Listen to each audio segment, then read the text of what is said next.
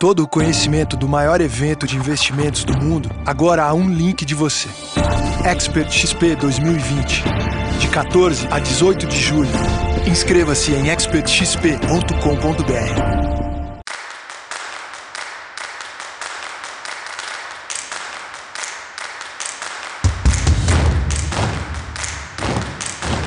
Editora Globo e Época Negócios apresentam Neg News, o podcast que analisa os temas mais quentes da nossa época.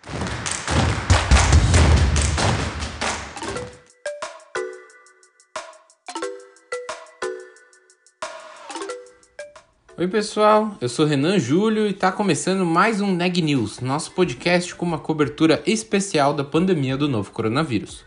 Hoje eu estou acompanhado da repórter Micaela, que vai falar sobre o mercado de eventos, mais um setor severamente afetado pela crise do coronavírus. Micaela, conta mais pra gente. Um dos setores mais afetados pela pandemia, o mercado de conferências e eventos teve que se adaptar à nova realidade do isolamento social, gerando tendências que devem impactar o setor no cenário pós-Covid. Com atuação global, a Wish, empresa especializada no segmento de eventos, e conteúdos corporativos já se prepara para a retomada da economia e a flexibilização do isolamento em alguns países.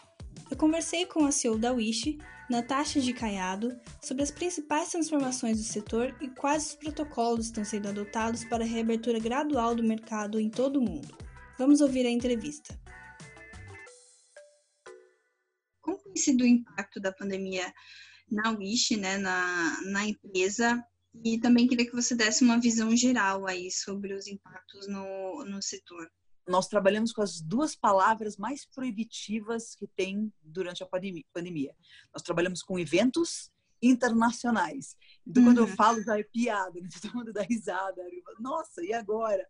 Como é que faz? E, e, e, é, e, é, engraçado mesmo, porque foi um susto que nós levamos logo no começo.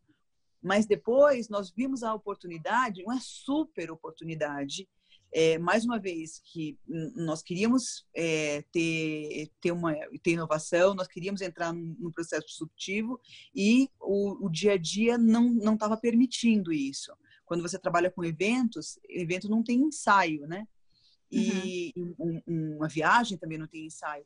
Então é tudo muito tenso, tudo muito corrido. E a pandemia permitiu que a gente parasse e olhasse para dentro de casa.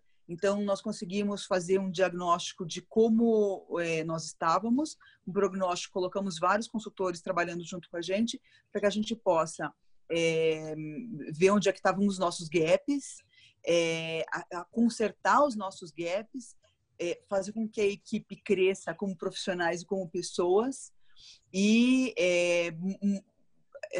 assim, limpando a casa, nós estamos limpando a casa e, e, promovendo um crescimento profissional dos nossos profissionais muito grande, muito grande, que se não fosse pela pandemia a gente não, não teria essa, essa oportunidade. Então, a gente tran conseguiu transformar a, a pandemia, a, a agência estava já com, com uma saúde financeira legal, né? nós, uhum. nós não tivemos nenhuma, nenhuma demissão, é, nenhuma perda, é, então, nós utilizamos esse, esse tempo que nós ganhamos agora para realmente arrumar a casa. E está sendo muito legal. É, o mercado tem os dois lados. É, tem as empresas que estão que conseguiram perceber que precisam de, de, algumas inovações, inovações principalmente as agências que não estavam muito digitalizadas, empresas que não estavam muito digitalizadas nós, graças aos fuso, fuso horário que nós temos, nós estamos há 13 anos trabalhando em home office já. Então, nós não tivemos grandes problemas de adaptação, mas as grandes empresas em que precisam ter todo mundo junto, principalmente as empresas que trabalham com a, com a área criativa, né, que a área criativa é a, a, o carro-chefe, é, é, esses sofreram e estão sofrendo ainda, porque eles estão tendo que adaptar é, todos os, os sistemas, todas as ferramentas e estão precisando adaptar as pessoas, que é o mais complicado. O ser humano se adaptando a trabalhar em casa, a trabalhar isolado, tendo que organizar sua própria agenda, que é o, o mais complicado, principalmente para o brasileiro. É, não ter a vida social que existe dentro de uma empresa é um problema seríssimo. Eu vejo assim muito claro no Brasil, os parceiros que estão na Europa, eles não sentem tanto, mas o brasileiro ele sente é, é visceral. Precisa estar tá lá, precisa ter o momento do cafezinho, precisa ter o momento do cigarro, precisa ter o happy hour. E isso daí eu, eu vejo que, que as empresas elas sofreram muito e estão passando por altos e baixos. Estão começando a se adaptar agora, que é um processo natural de quem realmente está trabalhando em home office. É, e, e, vejo assim algumas empresas que estão tendo que correr atrás do, da digitalização. Eles não uhum. estavam em, em, absoluto preparados para ter, por exemplo, é, reuniões é, não presenciais. Então, aquilo que a gente sempre brincou na, na agência, que essa reunião gigante era para ter sido um e-mail, agora uhum. essas empresas estão tendo que, que se adaptar a isso, né? O, o que, que é realmente uma reunião, o que, que é um call, o que, que precisa ter imagem, o que, que não precisa, o que, que precisa ter e-mail. E esse é um, é um processo dolorido. Eu vejo que o ser humano hoje, ela está numa posição muito estressante. É, se você conhece né, a, a, pirâmide de Maslow, em que a base é onde você está com é, de segurança, né? Você precisa estar tá seguro para começar a ser uhum. incentivado, a, a, a, ter as ferramentas de incentivo que nós utilizamos começarem a, a fazer sentido. Hoje a população global está na base e como está na base há muito tempo assim a segurança está ameaçada, as pessoas estão numa situação de autopreservação. E isso faz com que eles utilizem o instinto animal deles mais profundo. E estão, cada dia menos racionais, eles estão cada dia mais emocionais. Você consegue ver hoje as pessoas como elas são, realmente são, porque não existe mais um ambiente social em que elas precisam se adaptar ao, ao ambiente social para poder reagir com, com outras pessoas. Não, elas não estão reagindo, elas não estão se relacionando. Elas estão tendo que reagir delas com elas mesmas. E elas estão descobrindo características nelas que não são muito legais. E isso faz com que elas fiquem agressivas. Então, isso para empresas está sendo muito ruim. As empresas estão tendo que não estão mais administrando times, estão administrando seres humanos. Então, os departamentos de recursos humanos que têm falado com a gente têm conversado justamente isso. Como é que a gente faz agora para é, fazer com que o, o time vira, vire time novamente? Isso a gente está reinventando, nós estamos reaprendendo, que é um, uma realidade que a pandemia trouxe. Uhum. Então, eu vejo essas duas coisas. As empresas que estão se adaptando bem e que estão tendo que administrar essas novas realidades que a pandemia trouxe, e as, as empresas que estão tendo que ir lá na base e se adaptar no zero. Essas que estão se adaptando do zero estão tendo muita dificuldade. Essas estão quebrando. Uhum.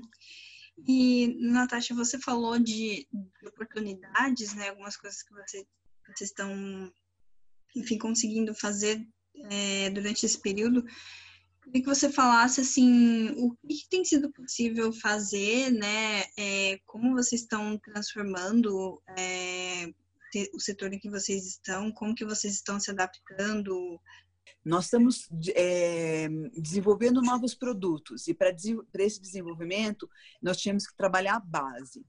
Então, por exemplo, nós temos, nós sabemos para uma das áreas da, da agência, né, nós trabalhamos num, num um setor que no Brasil é conhecido como é, turismo de turismo de negócios e que no, no, exterior é conhecido como mais meetings, incentives, conventions and exhibitions. Então ele ele aglomera tudo que existe gente e movimentação de gente. É, e o globo é muito grande, né? O universo é muito grande e a gente não tem todas as, as referências e não tem nem como. Mais que nós temos uma um, um, um, grupo de pesquisadores na agência, né? Gente muito curiosa e que vai atrás das informações. Não tem como nós termos todas as informações.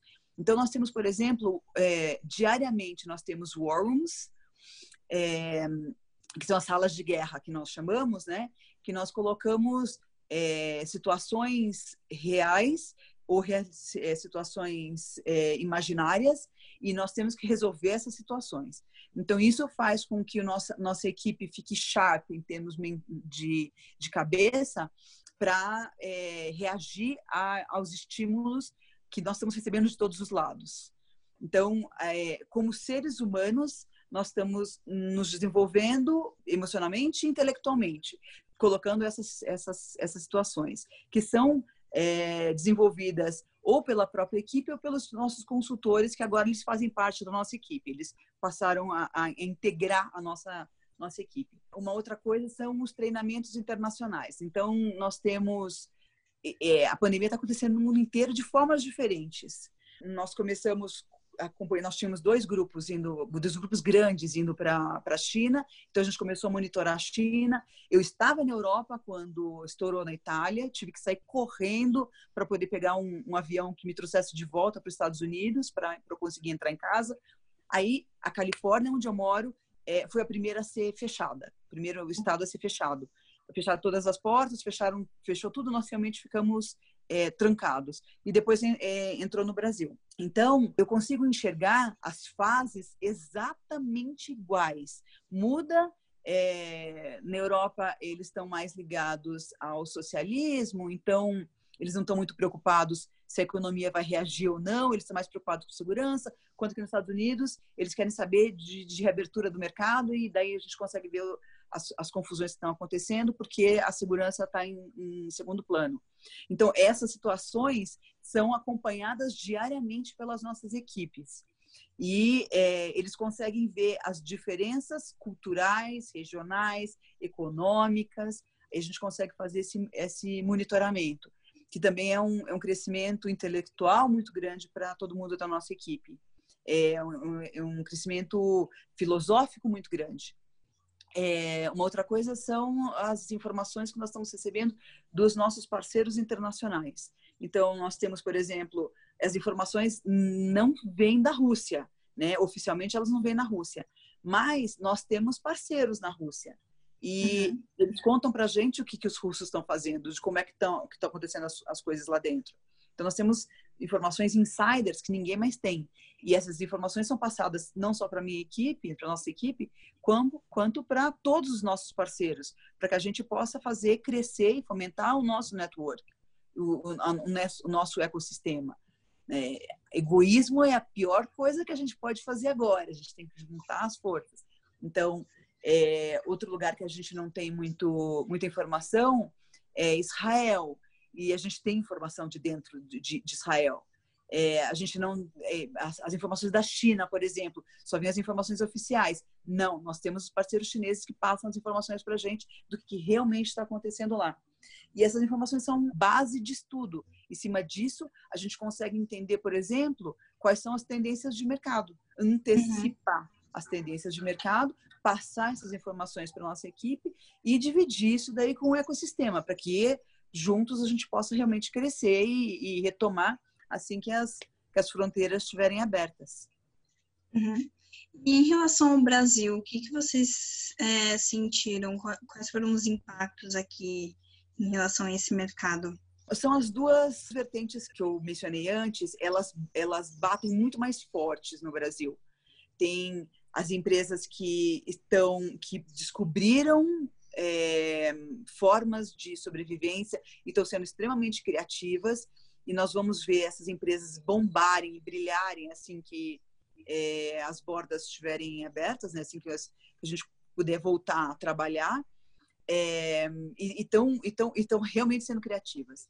E nós temos as empresas que sentaram e choraram, estão na história de senta e chora. Estão esperando que o governo é, dê os incentivos, é, reclamando que as coisas não estão acontecendo, mas também não estou vendo as, essas empresas, assim, é, tem empresas assim questionando por que, que o cliente não está é, reagindo. O cliente não vai reagir, o cliente está é, com medo, ele está na base da pirâmide de Maslow, precisa é, passar para ele o máximo de informação para que ele reestore né, sua, a sua autoconfiança, é, que ele se sinta seguro o suficiente para começar a entender o que está acontecendo com os próprios clientes ou com o próprio público interno, com os públicos que ele precisa começar a mexer, precisa começar a mexer no em se refazer como como time e daí nós vamos entrar e nós vamos entrar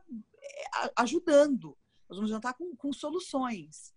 Então, uhum. é, as empresas que sentaram e choraram, elas estão quebrando e elas não, tem como, não tem como. As lideranças precisam acordar, elas precisam entender que isso daí é uma crise, não é o final do mundo e que precisa acordar, que precisam olhar para fora.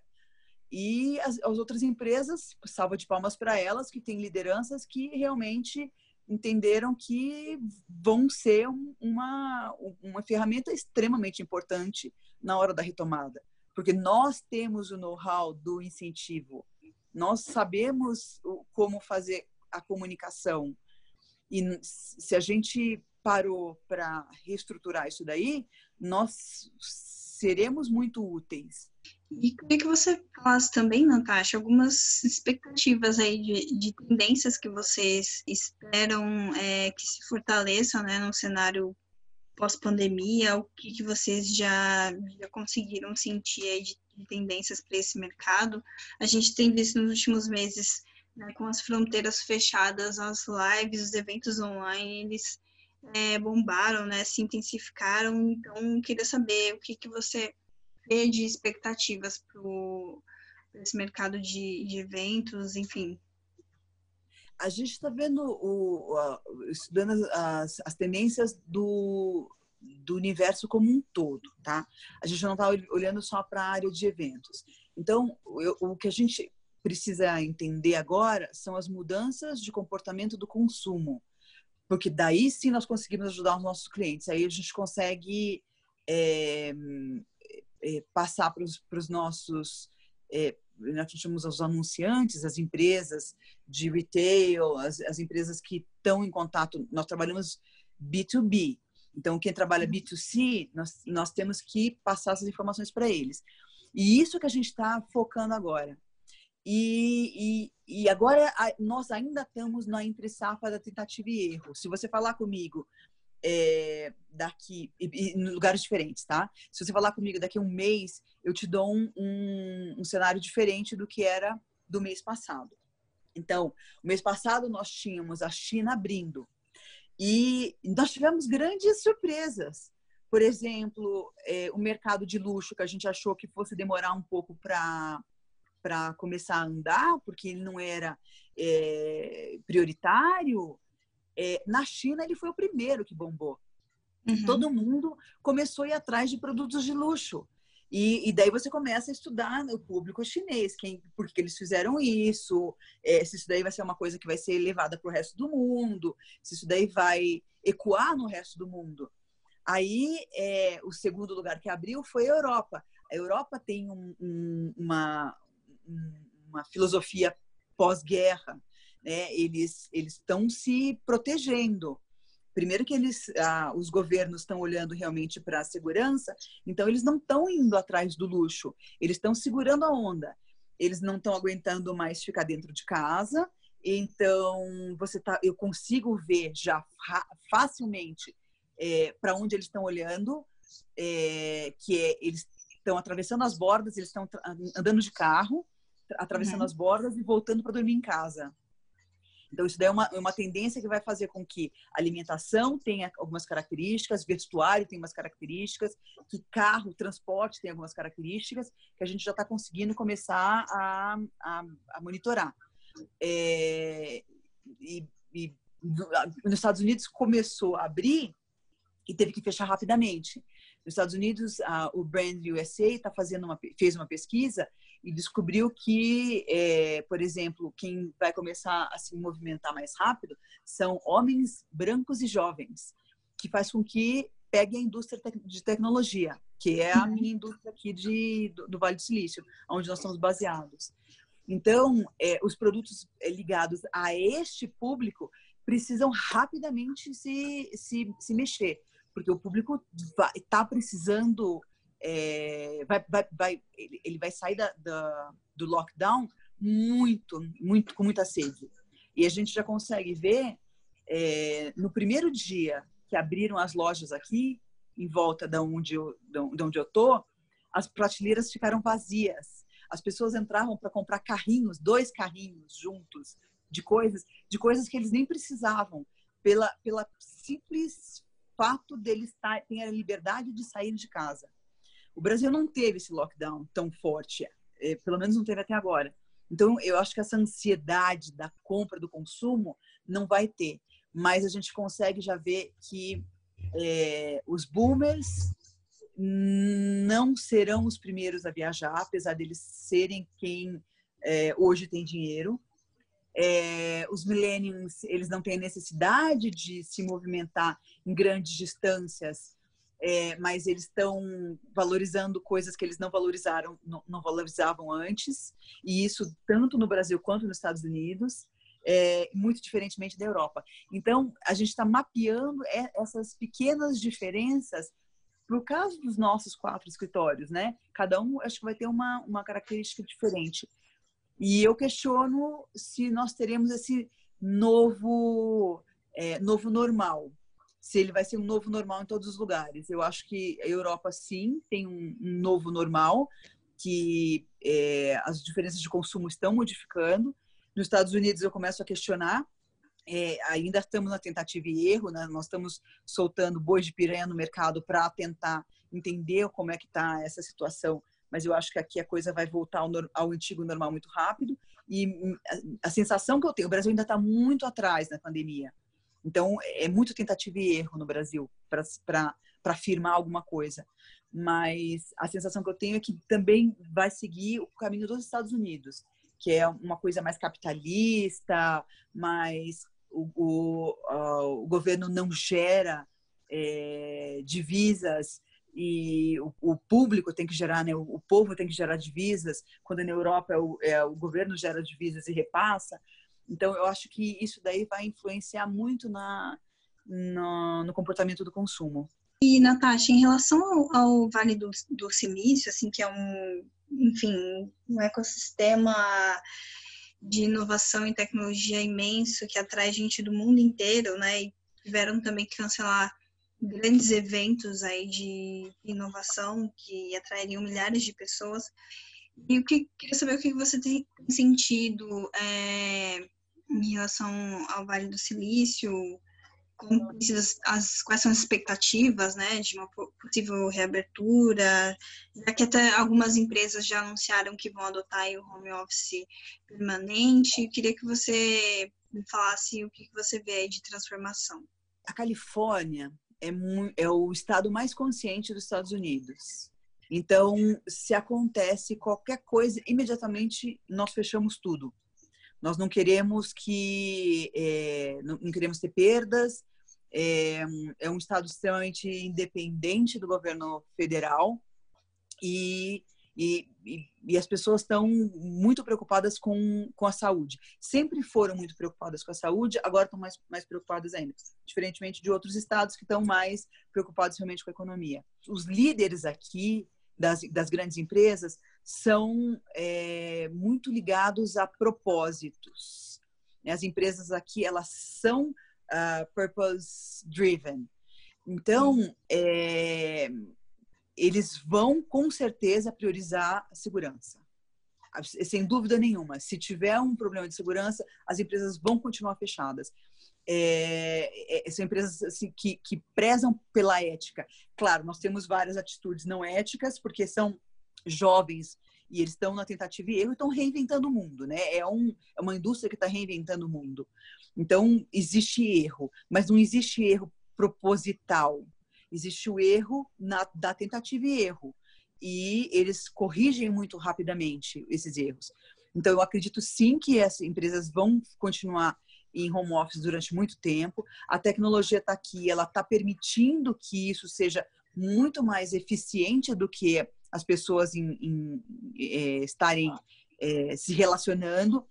Não existe essa necessidade do, do social como existe no Brasil, o americano já é mais, é, mais fechado, é, têm tem mais é mais ligado aos propósitos pessoais do que aos propósitos corporativos. Então, eles conseguem fazer uma separação grande de, da, da, vida deles. Eles vão se manter mais.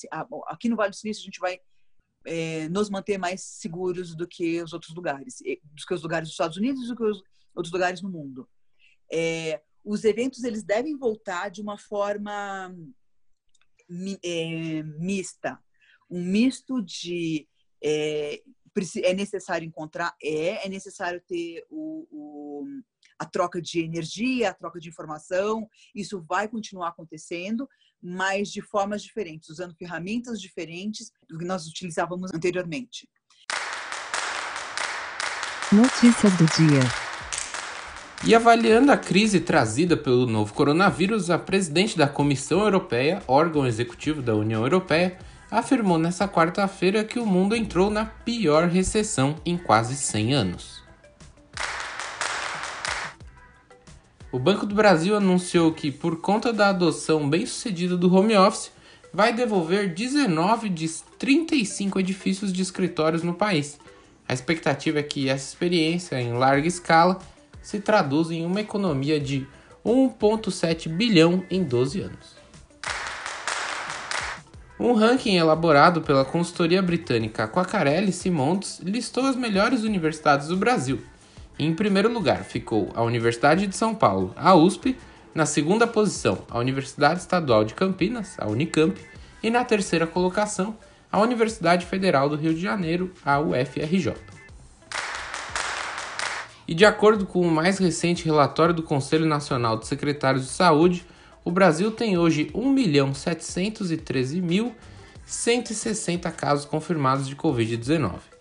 O país registrou 67.964 óbitos pela doença. Com isso, o Brasil tem uma taxa de letalidade de 4%. Por hoje é só, pessoal, e até mais!